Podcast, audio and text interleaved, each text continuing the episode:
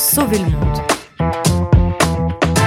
So Good Radio. So good Ce week-end, euh, pendant que vous sirotiez un thé au bête goji dans votre plaid lesté en mohair, plusieurs milliers de manifestantes et manifestants se sont réunis sur la route entre, Toulouse et Castres pour contester le projet d'autoroute A69.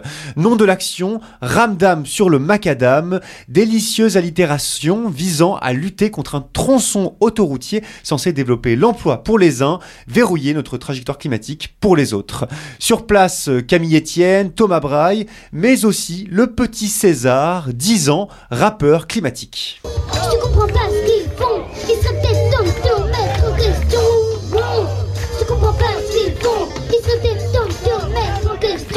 César, 10 ans, en classe de CM2, dont le flow ferait rougir un tas de rappeurs qui ont 4 fois son âge. Ce rap, il était représentatif des performances qu'on pouvait retrouver lors de cette grande manif dite festive contre l'A69. Une action qui a rassemblé du monde, entre 5000 et 10 000 personnes, toutes munies de banderoles et de drapeaux bariolés, entre deux tonnelles et trois tracteurs amenés pour l'occasion. Selon Reva et selon, euh, selon euh, notre ami César qu'on entend derrière, notre monsieur A69, c'est Reva, il est membre du groupe national de surveillance des arbres. Selon lui, la diversité des participants était remarquable.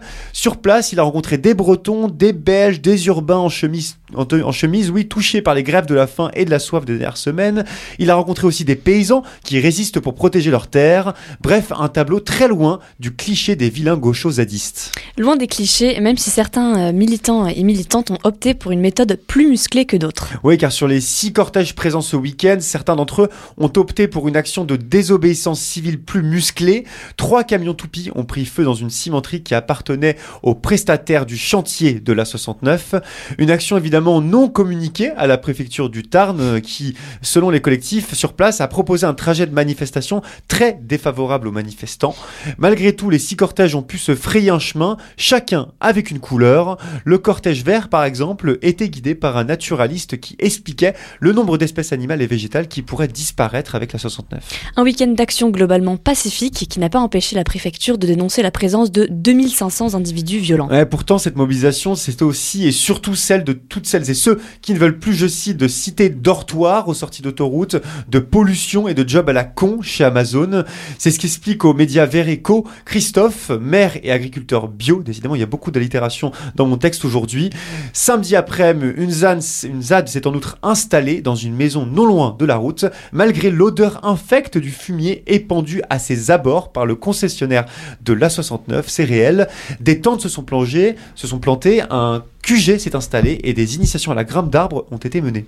Mais pendant une conférence scientifique dimanche en début d'après-midi, les forces de l'ordre sont intervenues pour évacuer les manifestantes et manifestants. Ouais, une évacuation euh, jugée brutale par les observateurs sur place, avec des tirs de bombes lacrymogènes malgré les très nombreuses familles présentes sur place. Résultat, une trentaine de blessés légers côté manifestants, dont le militant connu pour sa grève de la faim Thomas Braille.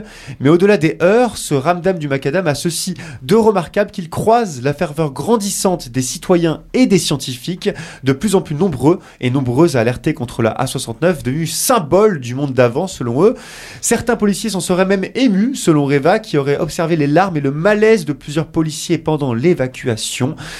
En attendant une révolution policière, Reva et les collectifs écolos réfléchissent à de nouvelles actions, peut-être de nouvelles grèves de la faim, m'a-t-on glissé dans l'oreillette.